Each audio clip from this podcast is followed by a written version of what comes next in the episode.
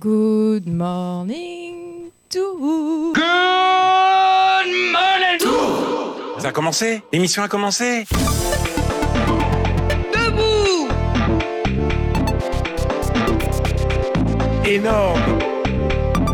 Vous préférez manger des pépitos que de voter sur le projet de loi de finances? Le football, il a changé.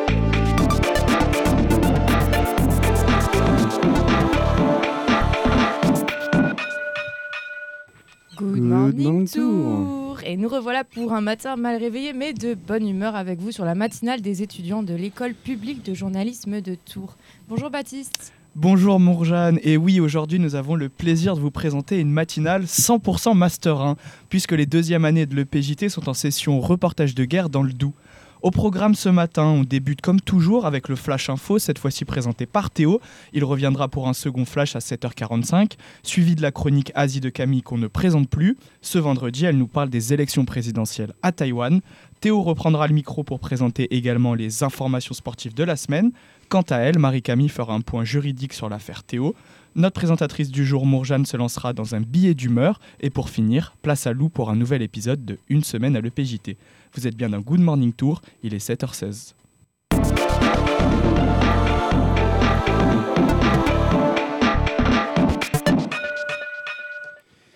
À la une de l'actualité de ce vendredi 19 janvier 2024, euh, Emmanuel Macron et Rachida Dati en visite à Clichy-sous-Bois. Un premier déplacement présidentiel hier tout en symbole. Celui qu'incarne la nouvelle ministre de la Culture, transfuge des Républicains et véritable surprise du gouvernement de Gabriel Attal. Le chef de l'État a salué l'énergie et le talent de l'ancienne ministre de la Justice de Nicolas Sarkozy. Un dévouement qu'elle met au service de la culture qui est au centre des ambitions présidentielles. À peine nommée au gouvernement, Rachida Dati a annoncé cette semaine vouloir être candidate à la mairie de Paris en 2026. Emmanuel Macron a profité de cette visite pour recadrer indirectement sa ministre. Il a rappelé que malgré les ambitions potentielles de certains ministres, ils sont ministres à temps plein. Gabriel Attal appelle son parti à assumer une forme de radicalité. Pendant le bureau exécutif de Renaissance, le parti présidentiel, le nouveau Premier ministre a défini le cap à tenir. Avant son discours de politique générale qu'il énoncera le 30 janvier devant l'Assemblée nationale, il s'est exprimé sur l'importance du réarmement des services publics, mais aussi sur les thèmes de la sécurité ou encore de l'environnement. Au cours de cette même réunion, Stéphane Séjourné, nouveau ministre de l'Europe et des Affaires a annoncé rester secrétaire général du parti, tout en évoquant la nomination prochaine de la tête de liste de Renaissance pour les élections européennes. Hier soir, l'émission Complément d'enquête consacrait un numéro à Jordan Bardella, le grand remplaçant. Au cours de l'émission, on apprend entre autres que l'eurodéputé aurait proposé de rémunérer Pascal Humeau, prestataire pendant la campagne présidentielle de Marine Le Pen, en partie avec des fonds européens. L'enquête met aussi en avant les relations entre les dirigeants du RN et le groupe Union Défense, le GUD, une organisation d'extrême droite, d'extrême droite réputée pour ses actions violentes. Les dirigeants du Rassemblement national sont vent debout face à l'émission et menacent de poursuites judiciaires. International maintenant, le Congrès américain évite la paralysie. Comme tous les ans, c'est le fameux shutdown que risque le gouvernement fédéral américain.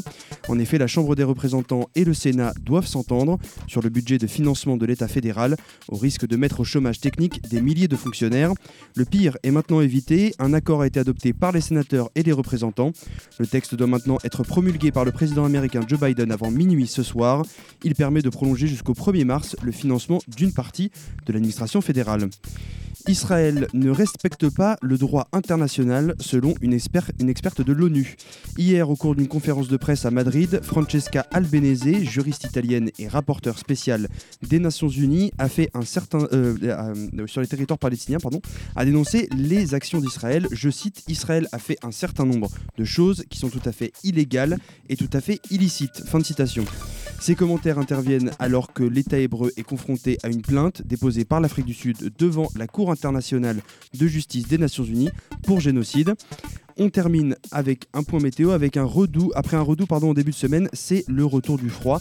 Les températures seront comprises entre moins 3 ce matin et 1 degré cet après-midi à Tours, des températures basses que l'on retrouve partout en France.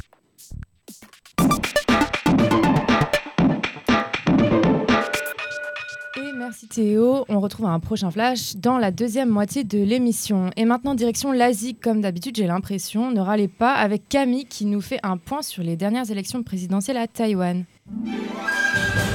Le Japon était frappé par un tremblement de terre et un raz-de-marée. China's a one-party state. Il n'y a pas de multipartisme avec Taïwan parce que ce n'est pas un État-nation. I don't think anyone would call it a democracy. Aujourd'hui, nous allons parler des élections présidentielles à Taïwan et on va essayer de bien comprendre l'enjeu de ces élections.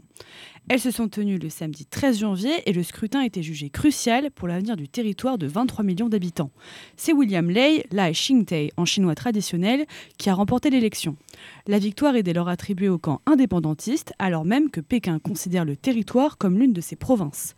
Favori du scrutin, William Lei est le vice-président du Parti démocratique progressiste, arrivé en tête de la présidentielle avec 40,2% des voix. Sur la même ligne que la présidente sortante, il considère l'île indépendante de la Chine et est vu par Pékin comme un grave danger. Taïwan a dit au monde contre la démocratie et l'autoritarisme, nous avons choisi de nous tourner du côté de la démocratie, a déclaré William Lei après avoir revendiqué sa victoire. Mais alors pourquoi ces élections sont-elles historiques? Après huit ans au pouvoir, la présidente sortante Tsai Ing-wen, qui ne peut se représenter au terme de deux mandats, a espéré passer la main au vice-président du Parti démocrate progressiste. Si ce dernier apparaissait comme favori de l'élection, l'issue était incertaine, d'autant plus que si on se fie à l'histoire, jamais jusqu'ici un parti n'a réussi à remporter trois élections présidentielles de suite à Taïwan. Le, scrutin présidentiel était l'un des plus serrés depuis 20 ans.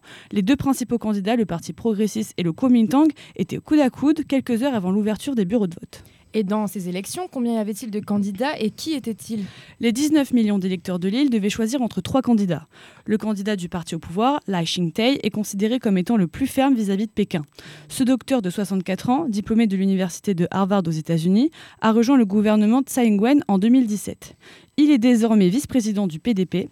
Celui qui se présente toujours sous son nom britannique, William Lane, se définit comme un ouvrier pragmatique de l'indépendance de Taïwan, un défenseur de sa souveraineté et de son identité multiple. Il a provoqué la colère de Pékin, qui le décrit comme un fauteur de troubles et un séparatiste. Fidèle à la posture prudente de Tsai Ing-wen, ce candidat s'est montré en faveur d'un statu quo avec Pékin. S'il apparaît comme le parti plus indépendantiste, William Lei a ainsi assuré laisser la porte ouverte à des échanges et à une coopération avec la Chine. Face à lui se trouvait Wang Yuhi du Kuomintang, l'équivalent de la droite nationaliste. Cet ex-policier de 66 ans est le maire de la ville de New Taipei, située en périphérie de Taipei. Le Kuomintang est le parti fondé en Chine continentale en 1912 et installé à Taïwan depuis 1949. Il est historiquement celui qui est le plus proche de Pékin et a longtemps soutenu l'idée d'une unification avec la Chine. Sa position officielle a cependant évolué ces dernières années lorsque le sentiment national taïwanais s'est affirmé au sein d'une partie de la population. Lors de la campagne pour l'élection présidentielle, Hu Yun-hee a ainsi affirmé s'opposer à l'indépendance de l'île, mais aussi au scénario d'un pays à deux systèmes, le modèle mis en place par Pékin pour gouverner Hong Kong. Il s'est en revanche présenté comme un fervent défenseur du, statu quo et le candidat de la paix entre les deux rives du détroit. Enfin, le troisième candidat, Ko Wen-je, du Parti populaire taïwanais populiste, était présenté comme un outsider selon France 24. Le troisième homme est l'ancien maire de Taipei. Âgé de 64 ans, il est le fondateur du parti qu'il représente. Il serait perçu comme un outsider venu briser le duel traditionnel entre le PDP et le Kuomintang. Initialement, Ko Wen-je et Yu Win-hee, pardon, ça va être compliqué de tout dire à chaque fois, voulaient réunir leurs voix pour peser davantage contre le parti au pouvoir. Faute d'accord, ils ont finalement enregistré des candidatures séparées. Il a surtout fait campagne en direction des jeunes, se focalisant sur des problématiques internes, comme les prix de l'immobilier ou les bas salaires. Un discours qui lui a permis de convaincre sa, sigle, de sa cible, mais a obtenu un score de 26,6% des voix. Loin de ces deux concurrents, il reste cependant très ambigu sur la question des relations avec la Chine. S'il critique la volonté du Kuomintang de resserrer les liens avec Pékin, il aurait été lui-même favorable à plus de dialogue et de coopération avec la Chine. Taïwan et la Chine coopéreront s'ils peuvent coopérer, rivaliseront s'il y a besoin de rivaliser et s'affronteront s'ils doivent s'affronter, a-t-il expédié lors d'un débat. Mais finalement, Camille, que devons-nous retenir de cette élection? Lors de ses vœux pour 2024, Xi Jinping a assuré que la Chine sera inévitablement réunifiée et que tous les Chinois de chaque côté du détroit de Taïwan doivent partager un objectif commun, la gloire de la nation chinoise. Avec ces élections, les manœuvres de la Chine sont incessantes. Ces dernières années, Pékin avait effectué des patrouilles maritimes, des simulations d'invasion et des incursions dans la zone d'identification de défense aérienne de l'île. Mais si chaque camp politique taïwanais dit vouloir éviter la guerre, les tensions restent belles et bien présentes. À une semaine des élections, quatre ballons ont été lancés par Pékin et une dizaine d'avions militaires ont été repérés par l'armée. Après les résultats, le pays communiste qui considère Taïwan comme l'une de ses provinces a réunifié par, a réunifié par la force, avait assuré que ce vote n'entrave pas la tendance inévitable d'une réunification avec la Chine. Taïwan, de son côté, a appelé la Chine à respecter les résultats de l'élection. L'issue de ce scrutin réaffirme que l'île est de facto indépendante et que ses citoyens souhaitent la défendre face aux menaces de la réunification chinoise. Encore Taïwan. En tout cas, merci Camille pour ton éclairage. On reste sur l'île pour vous faire découvrir l'artiste J-Jo, très populaire sur place avec sa musique Morito. On l'écoute tout de suite. Il est 7h24 sur Campus Tour.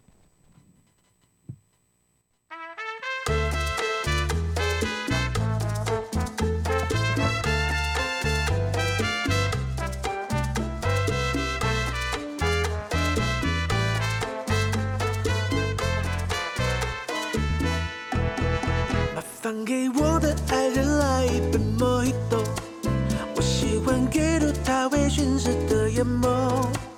而我的咖啡糖不用太多，这世界已经因为他甜得过头。没有跟他笑容一样浓郁的雪茄，就别浪费时间介绍，说起来吧。工郎的笔画，拙真的涂鸦。所有色彩都因为他说不出话，这爱不落幕，光的心事的国度，你所在之处，孤单都被征服。编织的招牌，坐落在桌上，一封封城市献给天空的情书。当街的亮起，还慢慢漫步，这是世上最美丽的那双人舞。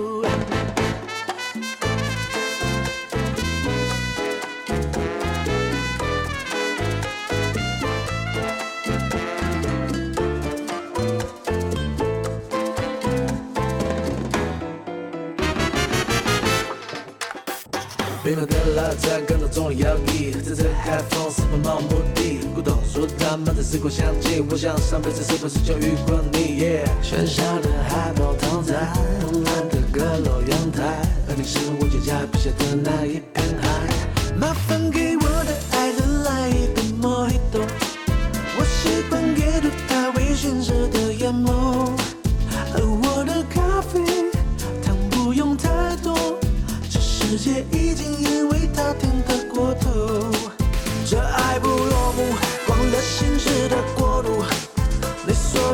住。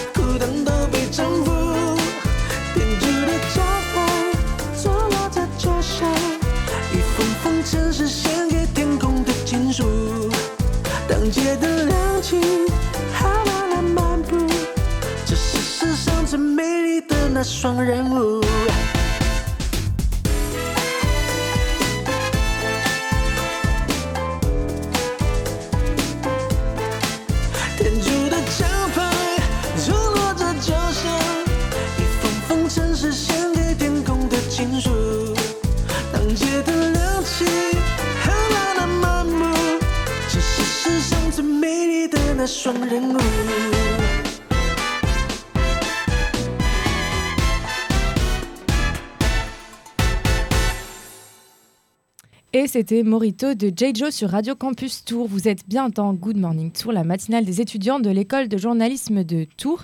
Il est 7h27, l'heure du Flash Sport, avec notre présentateur sportif préféré, notre Théo National.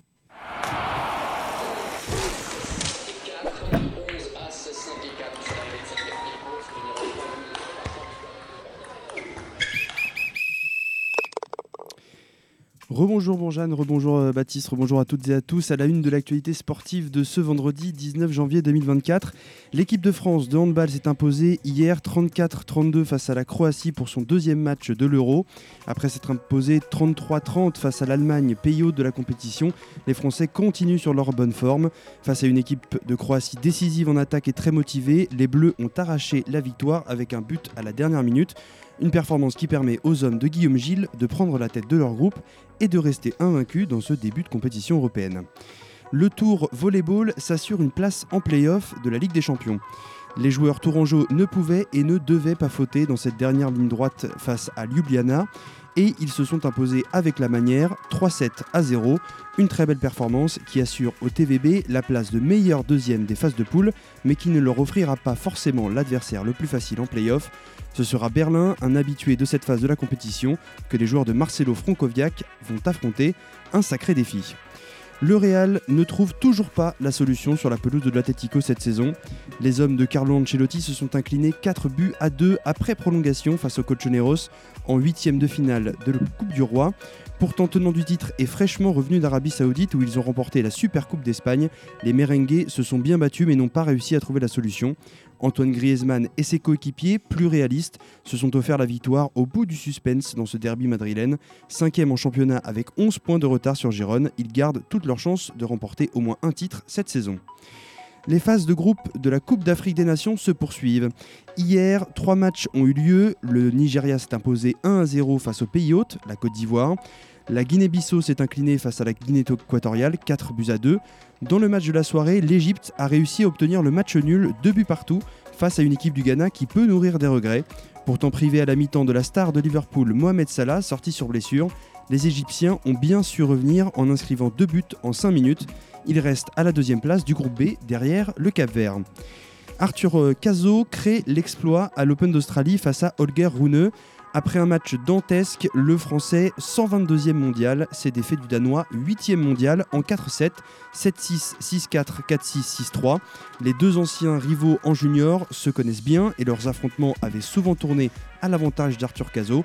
Leurs retrouvailles à Melbourne n'ont pas manqué à la règle et le Français de 21 ans a donné du sens à sa wildcard, comprenait son invitation au tournoi.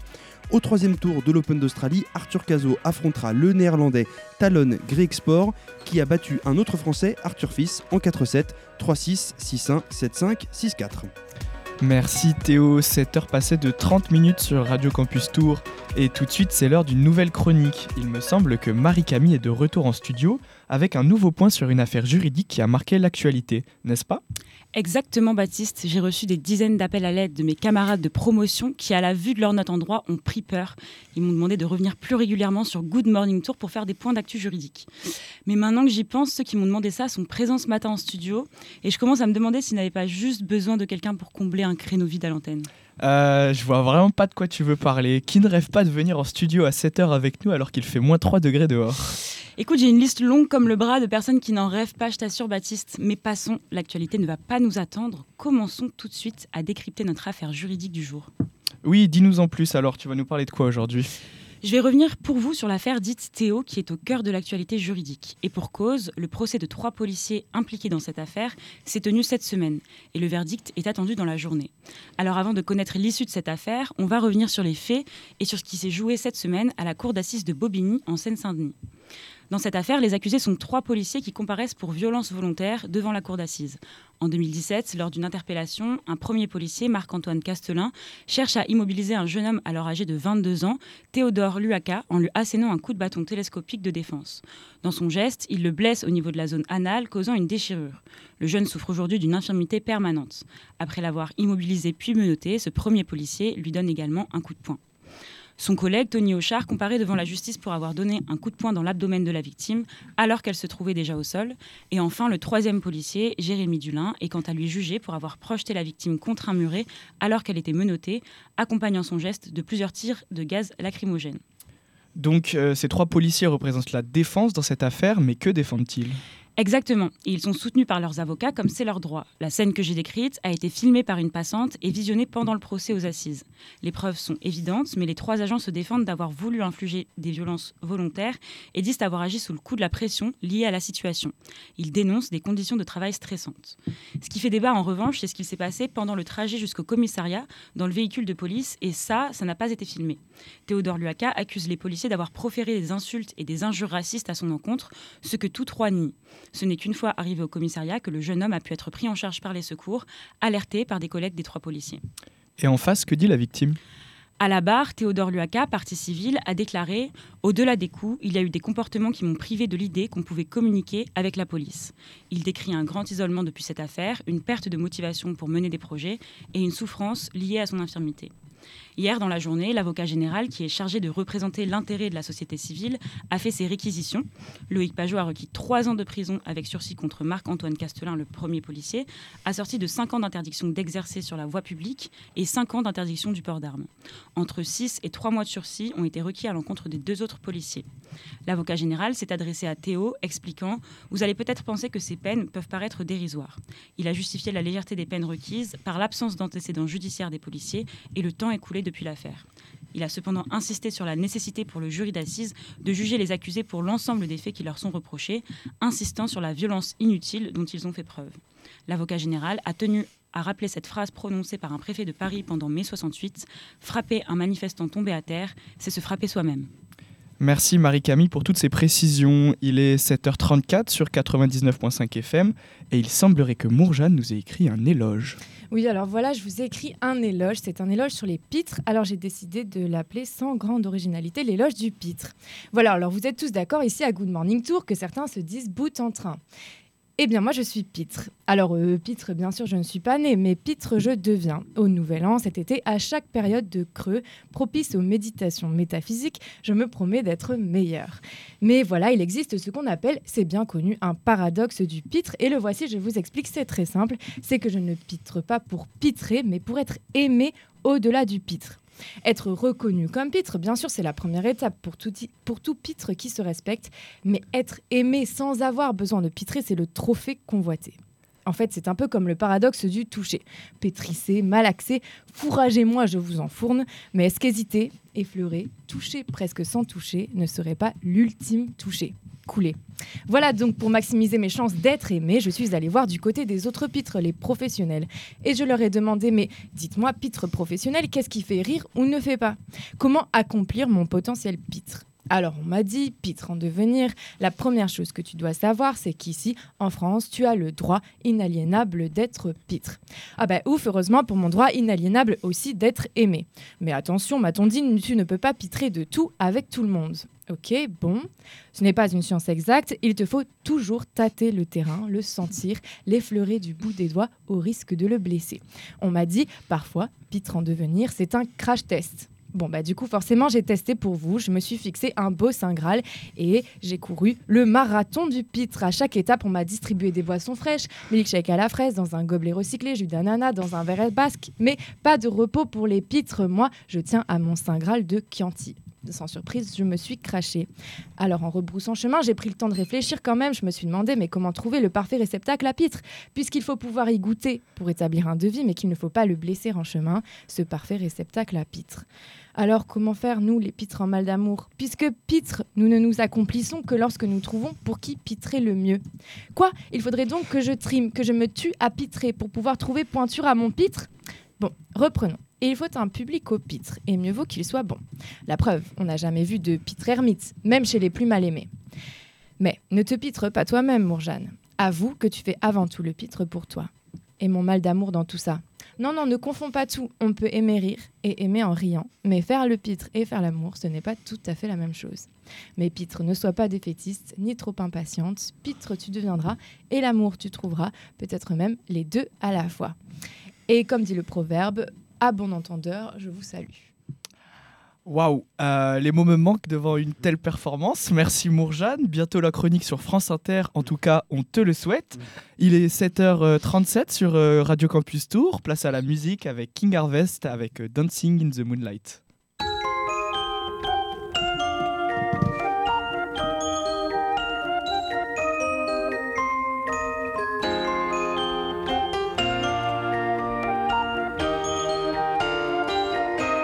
We get it almost every night.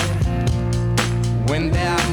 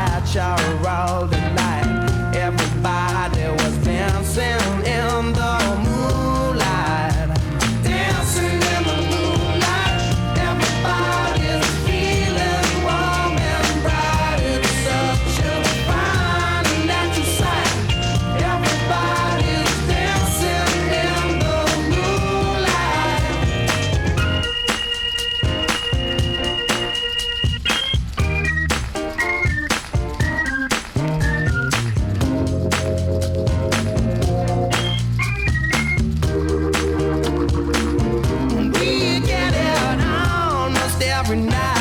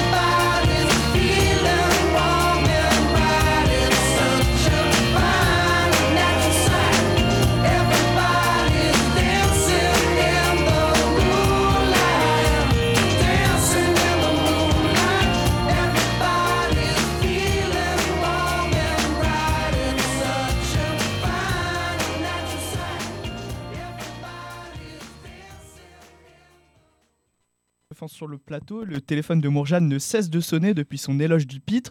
Elle est déjà bookée sur trois mois. Retour au sérieux, place au second flash info de la journée avec Théo Leur.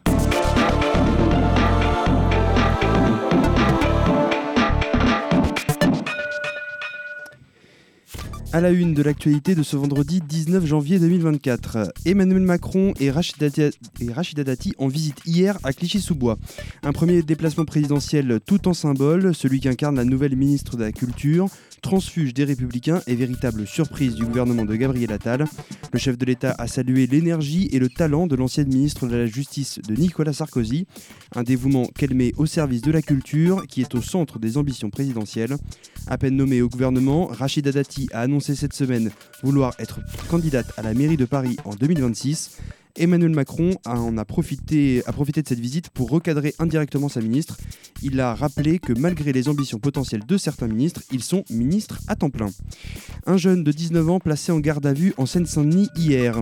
Mercredi soir, un adolescent de 14 ans a trouvé la mort après avoir reçu un coup de couteau un peu avant 20h lors d'une rixe dans la station de métro Basilique de Saint-Denis sur la ligne 13. Mis en cause dans cette affaire, un jeune de 19 ans s'est présenté de lui-même hier à la police, accompagné d'un avocat et a été placé en garde à vue. Après les faits, le maire de Seine-Saint-Denis a parlé d'un contexte de tension dans un lycée de la ville le jour même. Hier soir, l'émission Complément d'enquête consacrait un numéro à Jordan Bardella, le grand remplaçant. Au cours de l'émission, on apprend entre autres que l'eurodéputé aurait proposé de rémunérer Pascal Humeau, prestataire pendant la campagne présidentielle de Marine Le Pen, en partie avec des fonds européens. L'enquête met aussi en avant les relations entre les dirigeants du RN et le groupe Union Défense, le GUD, une organisation d'extrême droite réputée pour ses actions violentes. Les dirigeants du Rassemblement national sont vent debout face à l'émission et menacent de poursuites judiciaires. International maintenant, le Congrès américain évite la paralysie. Comme tous les ans, c'est le fameux shutdown que risque le gouvernement fédéral américain.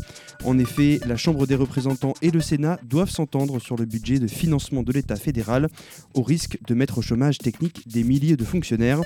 Le pire est maintenant évité. Un accord a été adopté par les sénateurs et les représentants. Le texte doit maintenant être promulgué par le président américain Joe Biden avant minuit ce soir. Il permet de prolonger jusqu'au 1er mars le financement d'une partie de l'administration fédérale. Israël ne respecte pas le droit international selon une experte de l'ONU. Hier, au cours d'une conférence de presse à Madrid, Francesca Albanese, juriste italienne et rapporteure spéciale des Nations Unies sur les territoires palestiniens, a dénoncé les actions d'Israël. Je cite Israël a fait un certain nombre de choses qui sont tout à fait illégales et tout à fait illicites. Fin de citation. Ces commentaires interviennent alors que l'État hébreu est confronté à une plainte déposée par l'Afrique du Sud devant la Cour internationale de justice des Nations Unies pour génocide. On termine avec un point météo. Après un redout en début de semaine, c'est le retour du froid. Les températures seront comprises entre moins 3 degrés ce matin et 1 degré cet après-midi à Tours. Des températures basses que l'on retrouve partout en France. Au cours du week-end, les températures augmenteront avec 4 degrés samedi et 10 degrés dimanche dans l'après-midi à Tours.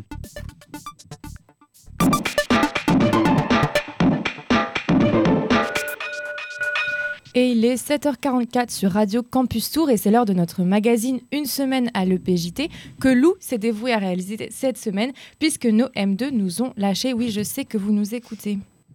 C'est pour la, c'est la prochaine. Ah putain, j'ai Euh, c'est pour la radio ça? C'est pour euh, Good Morning Tour. Coucou les gars Flo, on a besoin de toi. Flo, tu serais ok pour parler à la radio sur euh, l'horoscope Oh la vache. Tu parles mieux que moi à la radio. Oui, bien sûr. Dis-moi. Est-ce que tu peux me parler un peu Tu de- veux que je te parle de ce qu'on a fait Ouais, de... tout ça. Euh, très bien, bah, alors on s'est mis avec euh, Thomas et Jules sur euh, l'horoscope. Euh, l'horoscope de TMV, ce qu'il faut savoir, c'est que c'est très décalé. Et là, on en a fait un spécial vu que c'est le, il y a le nouvel an chinois à la fin de la semaine. Pendant cette semaine, les trois quarts de la classe de Master 1 étaient occupés à concevoir de A à Z le prochain numéro de TMV, l'hebdomadaire gratuit de la ville de Tours. Nous étions encadrés par les deux journalistes du magazine, Mathieu Pays et Aurélien Germain. Nous avons discuté avec Nicolas Souris, chef du département information et communication et professeur à l'EPJT de ce partenariat avec TMV et l'école de journalisme. Le partenariat entre euh, TMV et le PJT, il y a déjà 10 ans. hein. C'est en 2014 qu'on a commencé à travailler avec euh, l'hebdomadaire de, de la Nouvelle République. L'idée, évidemment, c'était de mettre les étudiants dans des conditions de rédaction, de les mettre aussi euh, face à des besoins éditoriaux un peu différents de ce qu'on peut trouver en presse quotidienne, soit en presse quotidienne régionale ou nationale, les faire travailler sur des écritures un peu plus décalées, un peu plus personnelles, aller chercher des sujets euh, un peu inattendus hein, ce qu'on leur demande un peu moins dans leur cursus, évidemment, euh, pendant, le, pendant le master. Donc, euh, aussi faire des choix, parce qu'il y a beaucoup d'idées de sujets, mais tous les sujets ne sont pas retenus euh, sur TMV, évidemment, parce qu'il y, y, a une contrainte d'espace. Et puis aussi, ça permet aux étudiants de découvrir à la fois un travail sur le web et pour le print. Est-ce qu'on fait la même chose ou pas? Est-ce qu'il y, y, a des écritures différentes pour le web qu'on ne va pas reprendre pour le print? Travailler aussi beaucoup sur l'iconographie, parce que TMV a, a une signature iconographique intéressante, travaille sur les photos, sur l'infographie.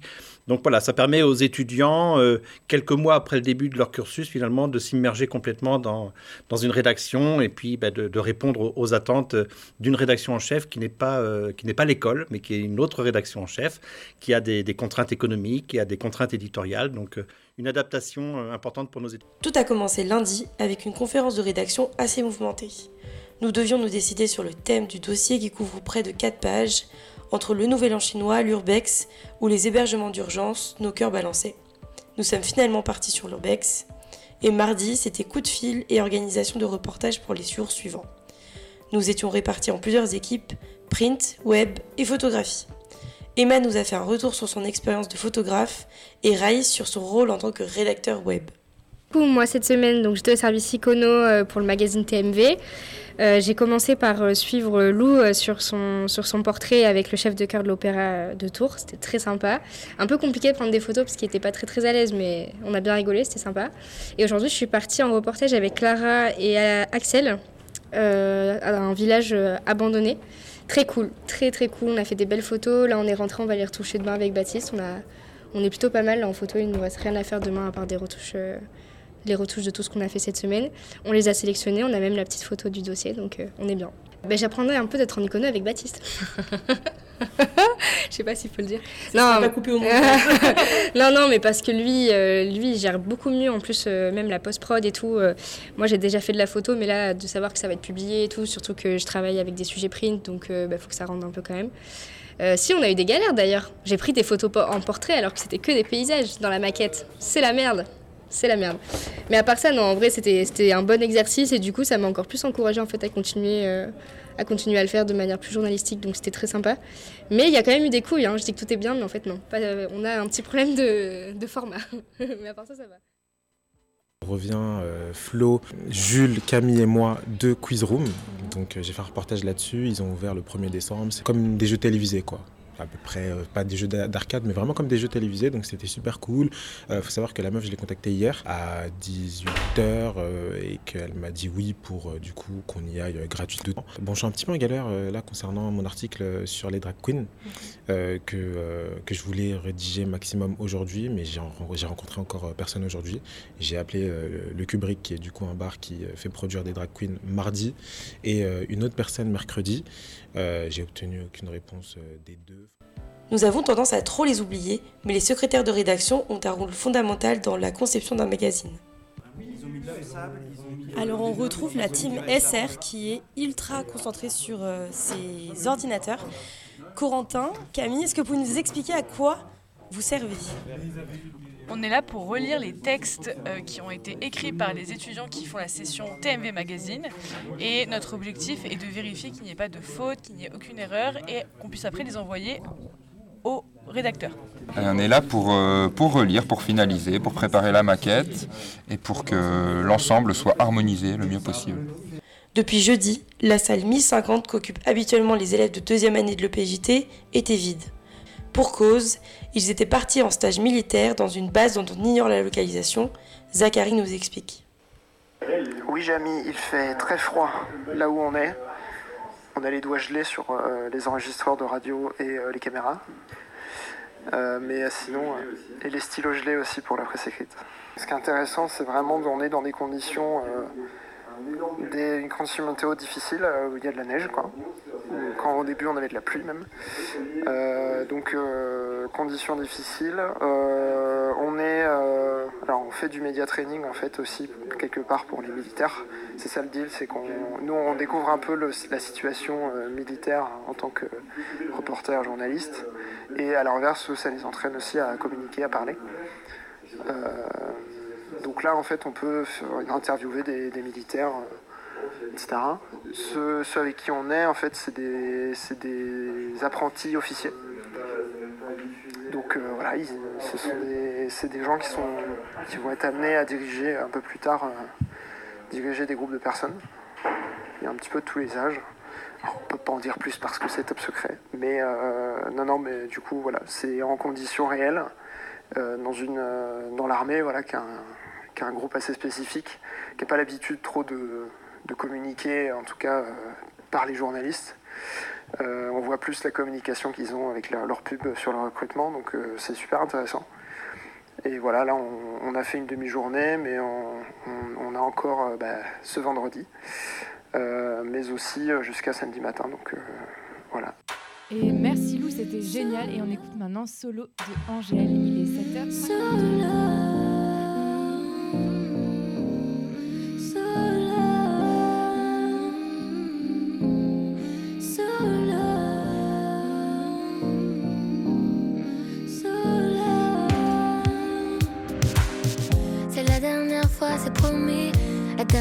Que je me prends la tête, j'avais dit plus de compromis. Donc là, j'ai plus rien à compromettre. Les relations m'ont abîmée et d'autres m'ont rendu très heureuse. Mais malgré tout, c'est décidé. Plus jamais je ne tombe amoureuse. Alors, on continue de croire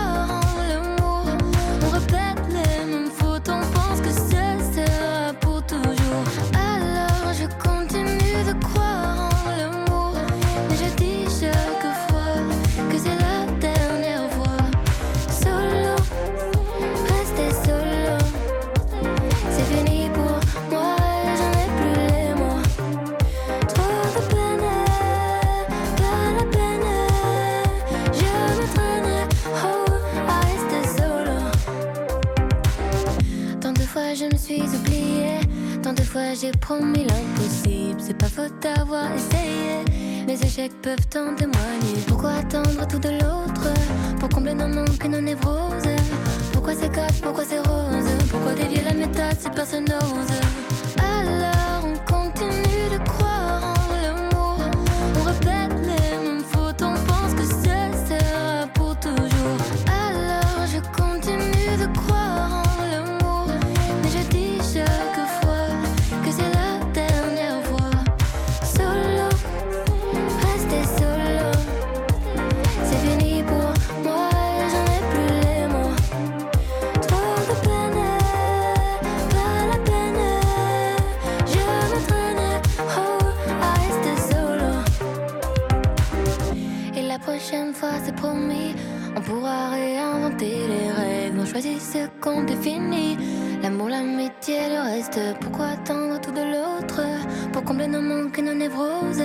Pourquoi c'est casse, pourquoi c'est rose Pourquoi dévier la méthode si personne n'ose?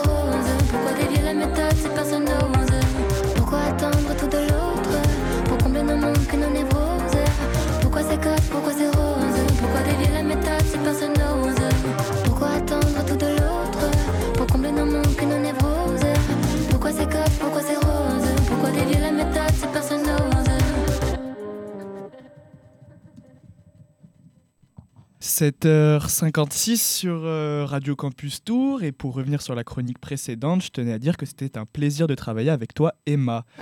Malheureusement, c'est déjà l'heure de conclure la matinale. Euh, merci à nos auditeurs de nous avoir suivis et un grand merci à notre équipe du jour, constituée uniquement de M1 pour l'occasion, Mourjane, Camille, Lou, Marie-Camille et Théo. On vous souhaite également beaucoup de courage à nos M2. N'oubliez pas de bien vous couvrir. À la semaine prochaine. Je te laisse le mot de la fin, Mourjane. Merci Baptiste, on arrête là promis et on vous souhaite un excellent vendredi avant le week-end. Rendez-vous la semaine prochaine et mieux réveillé pour le prochain Good Morning Tour.